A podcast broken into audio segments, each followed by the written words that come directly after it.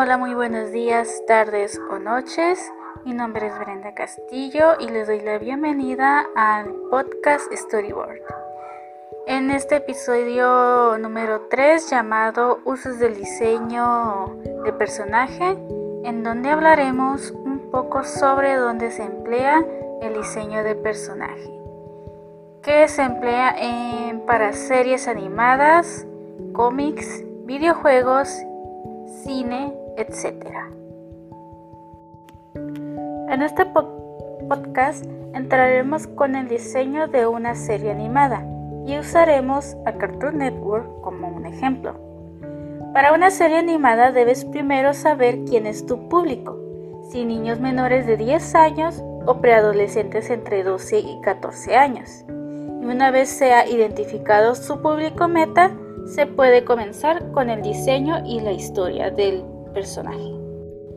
Según comenta Becky Drastad, quien trabajó en series como Star vs. The Force of Evil o Bee and Poppycat o, o la película de Steven Universe, entre otras series más, ella comenta que es importante el saber dibujarlos desde todos los ángulos posibles a los personajes.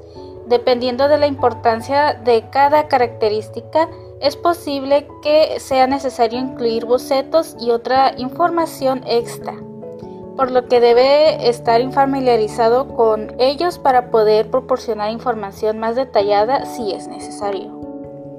Independientemente del personaje, es importante hacer un registro de cómo se mueve la boca al hablar, ya que es de gran ayuda para los animadores a la hora del diálogo del personaje al igual de importante que las expresiones de cada personaje cuando muestre felicidad, molestia, tristeza o esté sorprendido.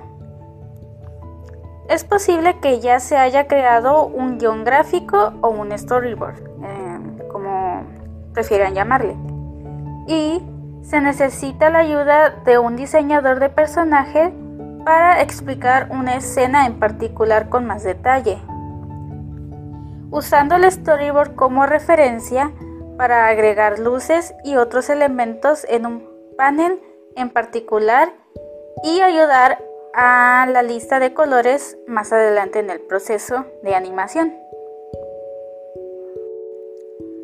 Otra labor constante del diseño de personaje es el modificar a los modelos este, para personajes ya establecidos. Esto se hace, por ejemplo, para agregar nuevos atuendos o accesorios al diseño del personaje ya establecido o alguna herida por alguna pelea, etc. Estas actividades componen la labor diaria de un artista encargado del diseño de personajes según Becky Dreifstadt. Otro ejemplo del uso del diseño de personaje está en el mundo de los videojuegos. El proceso es bastante similar a el de las animaciones, pero teniendo en cuenta los elementos propios de este medio y especialmente de cada videojuego. Por la naturaleza de la industria a la que se dirige el diseño de un personaje puede ser difícil y tomar demasiado tiempo.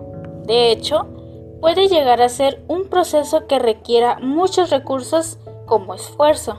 Por ejemplo, el diseño de un personaje como Link de Leaf of Zelda puede llevar meses de trabajo continuo entre diversos equipos de desarrollo.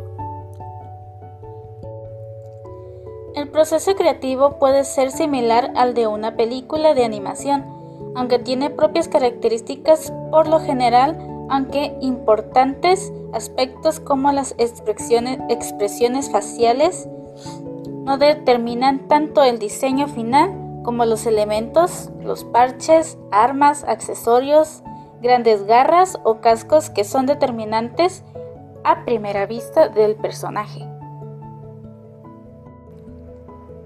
Eso sería todo por hoy. Les agradezco mucho por estar aquí. Los espero en el siguiente capítulo donde hablaremos del desarrollo de personaje, donde profundizaremos el proceso que conlleva crear un personaje.